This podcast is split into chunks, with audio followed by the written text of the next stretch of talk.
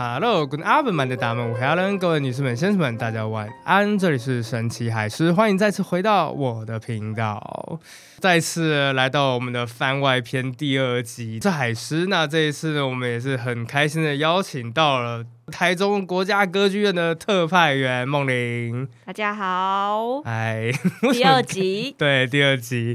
这第二集呢，其实就是比较分享的是他们的生活，还有他们就是路易十三十四时代里面他们的生活，还有他们的当时时尚啊，是如何改变了整个欧洲，然后是奠定我们现在对于法国的认知。哦，所以是从那个时候开始有出行，没错。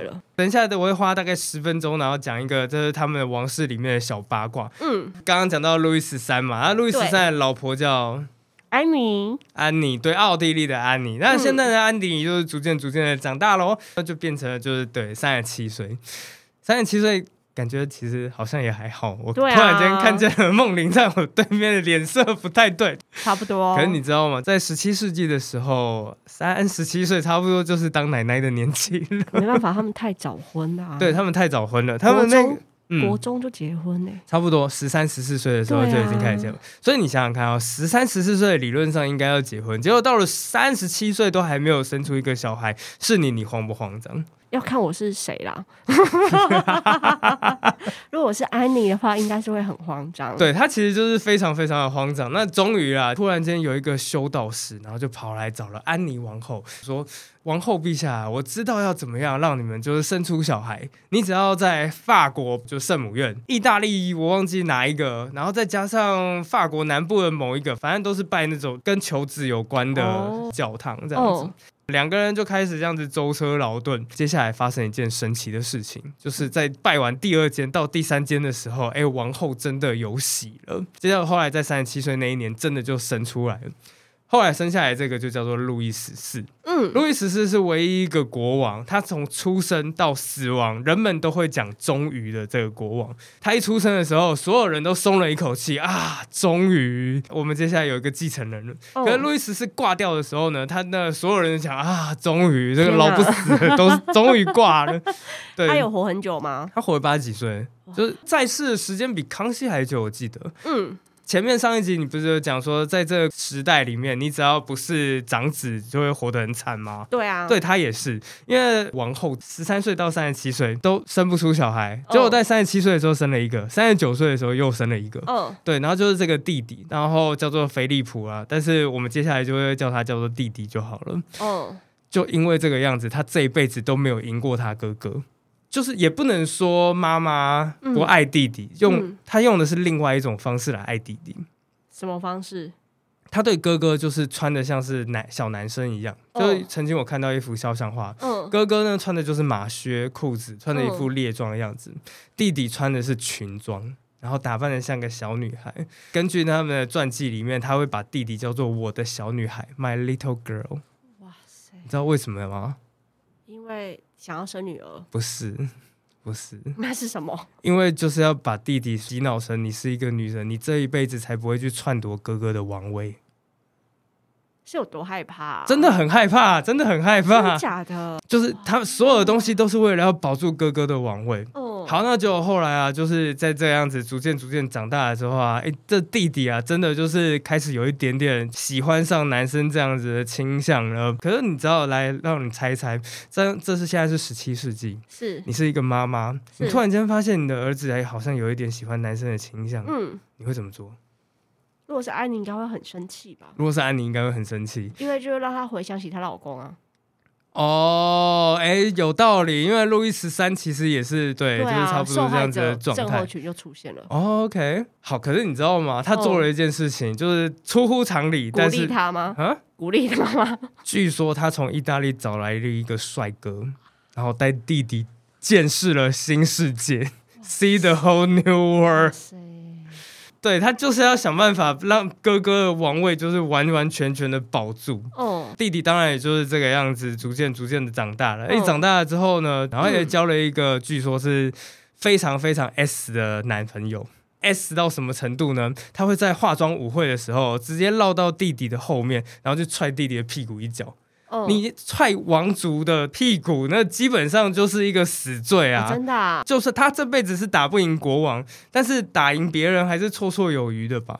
哦，好，那就后来，可是问题是呢，就是这个弟弟啊，就是据说不但不生气，而且根据他们那个时候我看到的资料说，嗯喜欢这个男朋友为他做的一切，就再踢我一下这样吗。就都是诸如此，就是诸如此类的这样子。天哪！好，那接下来最神奇的事情就开始发生了，就是接下来呢，我们要讲的就是大概在哥哥二十二岁，然后弟弟二十岁的这个时候的事情。嗯当二十岁的时候，这不是就要开始结婚了吗？好，那接下来哥哥讨了老婆，弟弟当然也要讨老婆，毕竟嗯没有人在管你是喜欢男生还是喜欢女生，你就是要给我生出男孩子这个样子。对，可是问题是呢，他们讨老婆不是看女生长得漂不漂亮，而是看对方娘家的实力怎么样。哦，对啊，那个时候的欧洲对，所以哥哥路易十四就挑了当时最强大的国家西班牙。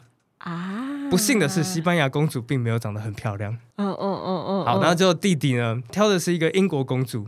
不幸的事情是，那个英国公主超漂亮。啊，真的假的？对，好，好，你现在想象哦，就是嗯一个年轻帅气的路易十四，还有漂亮的弟媳，嗯，就是全所有的男人都喜欢她，就唯独这个弟弟不喜欢她。老公不喜欢她。对，那接下来你觉得会发生什么事情？等下他们住在同一个地方吗？他们住在同一个地方，他们住在同一个地方，他们住都住在这个王宫里，真的假的？对，就在一起啦，就在一起了，对不对？差不多就是干柴烈火。火。如果大家有兴趣的话，你们可以去看 Netflix，Netflix 有一部叫做《凡尔赛宫》。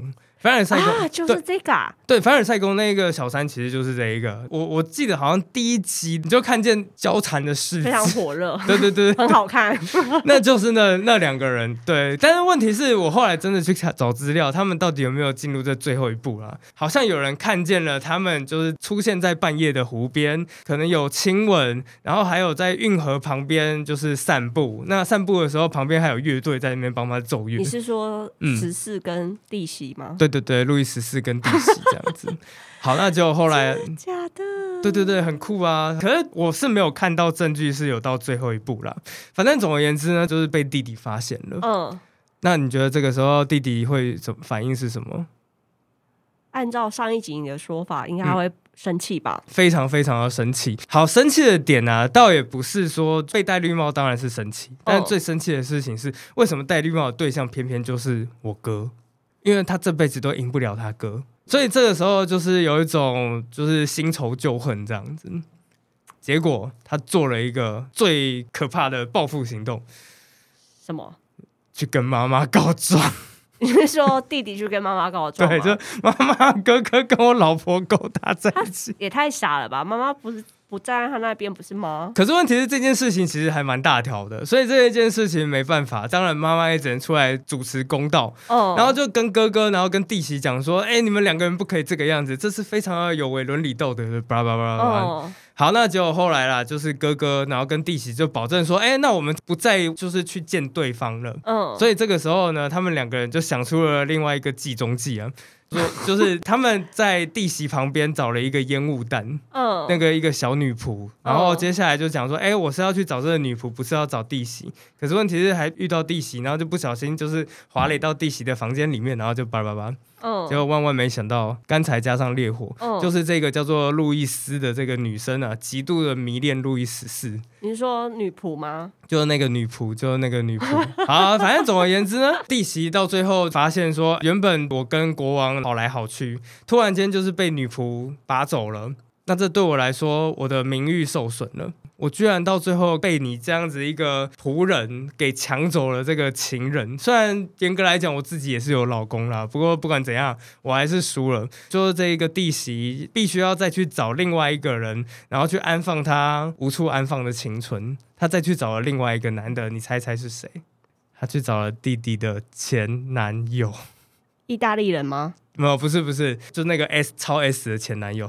啊，对，就是还蛮复杂的。好荒谬哦！这一切，这个如果做成 podcast 的话，有一点难以解释我觉。得可以可以讲个一个月。我觉得可以，我真的觉得可以，因为每一个那个都可以讲。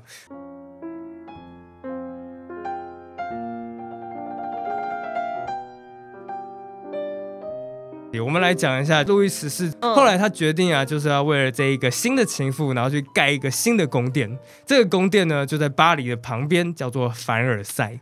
啊，凡尔赛宫其实原本一刚开始是为了这个情妇，就是要扩增的，哦，但是后来到最后变成一个彰显王权的象征。路易十四被称之为叫做太阳王，他很喜欢所有不灵不灵的东西。嗯我想到凡尔赛宫最有名的那一个房间叫什么？啊明镜厅。啊，对对对对，它是一整面是落地窗对，阳光这样洒进来的时候，另外一边是镜子，它是一片一片玻璃这样子排起来的。可是因为那个时候要做成平面的玻璃，非常非常的不容易，对，所以那基本上就是当时的最高工艺。当你阳光从落地窗洒进下来，透过镜子反射，照到嗯天花板上，无与伦比的水晶灯。好，那接下来开始了，他的衣服也开始逐渐逐渐的改变了，尤其是他开启了我们现在一个最喜欢的一个宝石。什么宝石？你你你最喜欢是什么宝石？你说我吗？对你个人蓝宝石，为什么？因为我觉得、哦那个蓝色真的等级很好的那个状态下，很美，哦，OK，就是那个蓝真的是不会没办法言喻的那种。没办法言喻的。嗯嗯嗯你是说蓝宝石还是蓝钻应该是蓝宝石吧？OK，蓝宝石比较深哦比较没有办法接触这一类的东西，所以我可能没有那么的精确好的分辨。干嘛这样子？我总觉得你好像在讽刺我什么之类的。没有没有，好，那个时候啊，就是路易十四他最喜欢的一就是钻石。嗯，在之前，钻石完全不被人家喜欢。钻石在所有的宝石里面，在哦当年排行是十八名，在什么红宝石、绿宝石、蓝宝石之后。那第一名是什么？让你猜，你觉得在当年人们最喜欢的宝石是什么？哦，那个时候是大航海时代，大航海时嗯。代，翡翠。不是，跟海有关的。跟海有关的，嗯，珊瑚，不是，好开始乱说，跟海有关，什么东西跟海有关？珍珠。啊，珍它是在贝类里面的，对它呃，它在里面算是啊。哦，珍珠它其实原本一刚开始是在贝类里面，那那个时候人们其实不知道到底为什么会出现在贝壳里面。嗯他们有一个非常浪漫的想象，他们是说只有当天上的月光跟嗯地上的露水在嗯蚌壳里面结合之后，嗯才会诞生出珍珠。听起来不觉得很美吗？维纳天上斯吗？对，好像可以这样讲哎。对，可是你看，维纳斯就从贝壳里面出现了，不是吗？哎、你这样讲好像也是、我如果没哎记错的话，我那神话故事里它的诞生那幅画，我记得他不是什么宙斯，然后系死在别人的大腿上，还是什么之类的有吗？忘记，可能要去考察一下，因为你知道我很容易拼凑。我我们也是，我们也是，张飞打岳飞这种事情，对对对在我们世界里蛮常发对生的。对对对，回回到这珍珠，当你如果一看到珍珠的话，你会发现它的光芒并不是那么耀眼的，它是一种柔和的光芒，很圆润。对，不像是日光，比较像是月光。当年贵族比较喜欢内敛的东西，尤其珍珠，它又代表的是大航海时代。啊因为那个时候在美洲发现了很多很多的珍珠，珍珠也不只是那种圆圆的，嗯也有那种不规则的。那不规则那种珍珠呢，就叫做巴洛克。巴洛克，啊，对，所以所以巴洛克就是那种会有歪七扭八，有角的，有角度的，对，有角度的歪七扭八的弧形啊，什么弧线嗯这个样子，通常那个到最后被称为叫做巴洛克。那路易十四他对珍珠也是蛮喜欢的，嗯但他更喜欢就是更闪亮一点的东西。欧洲人就跑到了印度，嗯开创了就是大量的钻石矿脉，印度才变成了是钻石最多的那种产地。很重要的产地。对对对对对。然后当时他们的钻石啊，可都是那种最小最小是八克拉。对，就就是我我是不知道大家对于那种钻石有没有印象啦，反现在不正。是用几分几分在那边？对我来简单介绍一下好了。有人说钻石不保值，钻石不保值是当你买那种十分、二十分是不保值的，要保值最少最少要五十分到一克拉，一百分的话等于是一克拉这个样子。嗯，对，那一克拉我记好像我记得五克拉等于一克拉，但是那个克是普通的算法，嗯克拉是宝石的算法这个样子。当时有一个商人，然后就是去卖了一大堆的钻石给路易十四，最小最小是八克拉，最大呢就是一个六十四克拉的蓝钻。这个蓝钻是蓝中带着铅灰色，那看起来就是完全无与伦比。这一颗蓝钻到最后变成叫做希望之钻，最后就是变成了铁达尼号那一颗掉下去海里的那一颗对，叫做海洋之心的原型。哇，然后它被称为叫做受诅咒的钻石。诅咒的这个发明人是卡地亚先生。对，就是他想，他为了要把这个钻石卖出去，然后就为这个钻石，然后就杜撰了一个被诅咒的传说。啊，我不知道为什么，但是当时有钱人就很喜欢这种东西。然后有钱人就是，对我也不知道。当你看到一颗钻石，然后你就会觉得，嗯，OK，好，蛮漂亮的，嗯啊，好贵哦，可是我不想买。然后听到诅咒就买，对，好奇怪哦。超超奇怪的，超奇怪的，超奇怪的。我至今还是搞不懂这一个逻辑。不过反正总而言之就是这个样子。就是有钱人，你们是不是觉得钱太多了？好，我们讲到哪里去？哦，对，好，就是除了珠宝以外，路易十四他也开创了就是人们对时尚的潮流。嗯，通常人们在以前啦，其实衣服啊一百年其实也不会变一下。对，啊像我这同一件衣服，这件是非常普通的黑色衬衫，嗯。然后你可能今年穿的跟明年穿的是差不多的。嗯，路易十四他们那个时候首创了一个东西叫做潮流，当时有一些时尚杂志，然后在路易十四那时候就开始逐渐逐渐引领这种风潮。嗯，告诉你说，哦，每一个季节原来是要有不同的颜色的呢。这一季呢是流行的是鲜红色，明年呢流行的是蓝色，嗯明年再流行的是灰色，然后就是这样子，就是突然间开始出现了这种季节的东西。这一件事情非常的重要，因为有比较才有伤害。就人们才突然间发觉，哦，为什么别人就是那个蕾丝好好看哦？为什么我没有这种东西呢？王族其实就是流行的带领者。那等到路易十四接下来到了之后，就是路易十六嘛。啊路易十六的王后叫做玛丽安东内特，她那个时候就是道道地地的时尚女王。就是她的衣服要怎么穿，隔天贵妇们马上都会就会跟着穿，就是带货王的意思就思。真的真的就是时尚 icon，对对对对对，所以其实它我们现在有很多东西都是从那一个年代里面开始逐渐出现的。可是听说高跟鞋是不是也是？高跟鞋这个其实起源是我第一集的时候有讲说一个叫做凯撒琳麦蒂奇。啊，凯撒琳麦蒂奇她身高不高，据说才一百五十公分左右。她老公并没有很喜欢她，所以每次在亲她呢，然后都只会亲她的额头。这这个王后就非常的愤怒，就想说：“哦亲我嘴巴，亲我额头干什么？我是你的小女儿吗？”哦对，所以后来呢，他就传说中了，他就开始就是弄了高跟鞋，然后就嗯让人家身高非常非常的高挑。可是后来到路易十四的时候，路易十四是让男人开始穿上了这个高跟对鞋。啊，对对对对对，可是当然到最后变成还是是女生还是以在穿了。女生为流行。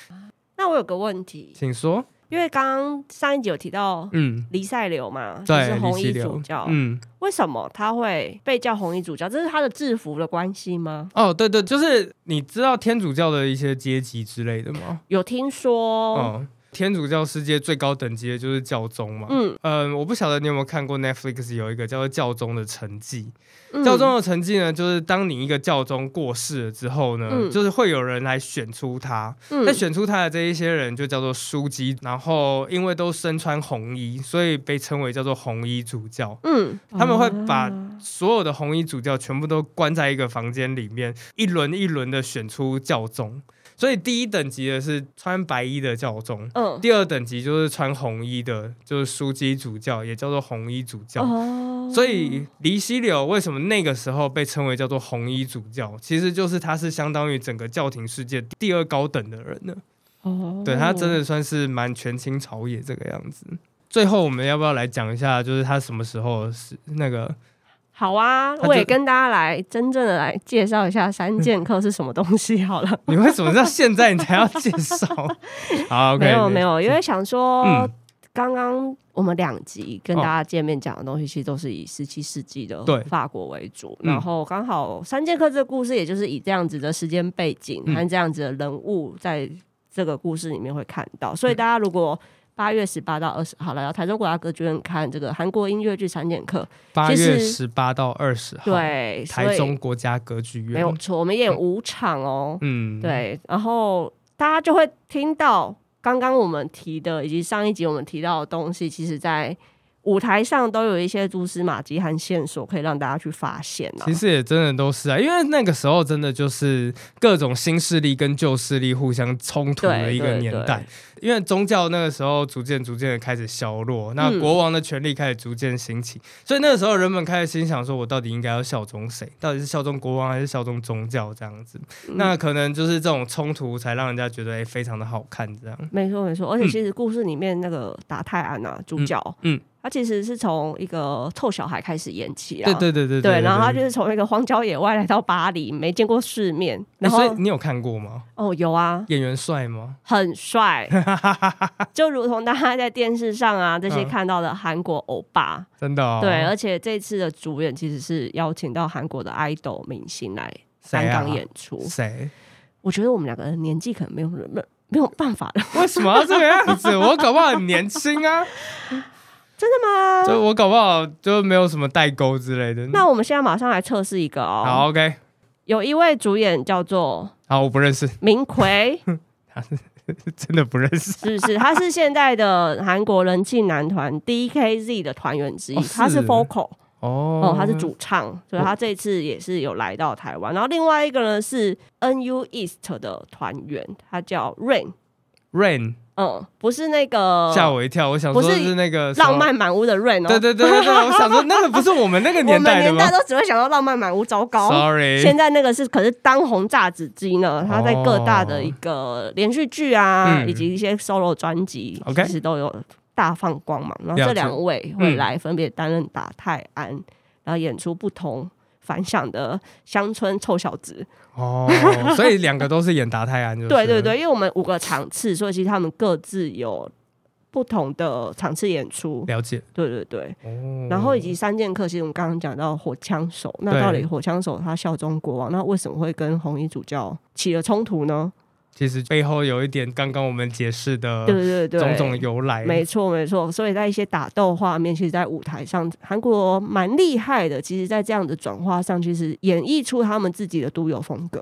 哎，我听说韩国的跟原版的还是有一点点不一样的。对，因为其实这个算是授权音乐剧，就是韩国的制作公司跟捷克原版买了版权，然后重新的调整，变成适合韩国观众喜爱以及那样子的风格的演出方向和内容。你可以举个例子吗？嗯，因为大家可能对于《三剑客》这个原著小说，或者是大家所看到一些相关的影集，其实大家其实会觉得它应该是一个阳刚系很重的一个我也以为是因为他都在讲到就是男人之间的友谊啊，类似那种的战友之间啊，或者是这种哦为国为国王啊这样子很男性阳刚的这种议题。可是其实他这个音乐剧里面，他其实还加入了一些爱情的内容进去，哎，有爱情？对对，还有把达泰安的爱情里面，以及去做一些另外的支线。放在这个哦故事里面，所以它其实相当其实相较于比较轻松的，是。对，没有像小说原著里面，其实小说原著蛮悲惨的、欸，小说原著原本一刚开始就是达泰安跟各种人决斗，对，然后接下来广发英雄帖，对对，然后接下来到最后结尾的时候，就是啊，我这一辈子到底为何而战呢？就 是对对，所以他没有到那么就是那个很有名的 “all for one”，“one 嗯 for all” 也是就是是从这里面出对来的。对对对对对对，对这个口号里面也会在剧里面去听到，所以他是用韩，文讲还是用英文讲？那就等大家进来喽。这也是他好们跟三剑客嗯。相识相惜之后，，OK，他们开始有一些共同的目标，嗯。然后这也是在剧中里面可以看出蛮蛮有趣的关于这样子的小说的另外一种的诠释。欢迎大家十八号到二十号来到台中国家歌剧院来十跟我八号到二们一起看十号，啊！而且还是这里有折扣哦，哎，可以打几折？八五折，我现在替他争取八折，八五折，八五折，八五折非常优惠了。非常的感谢。那这一次呢，就是很开心的能够跟梦玲聊聊三剑客的这个事情，希望大家喜欢啦。那我们就下次有缘再见喽。那我们谢谢梦玲，拜拜，拜拜。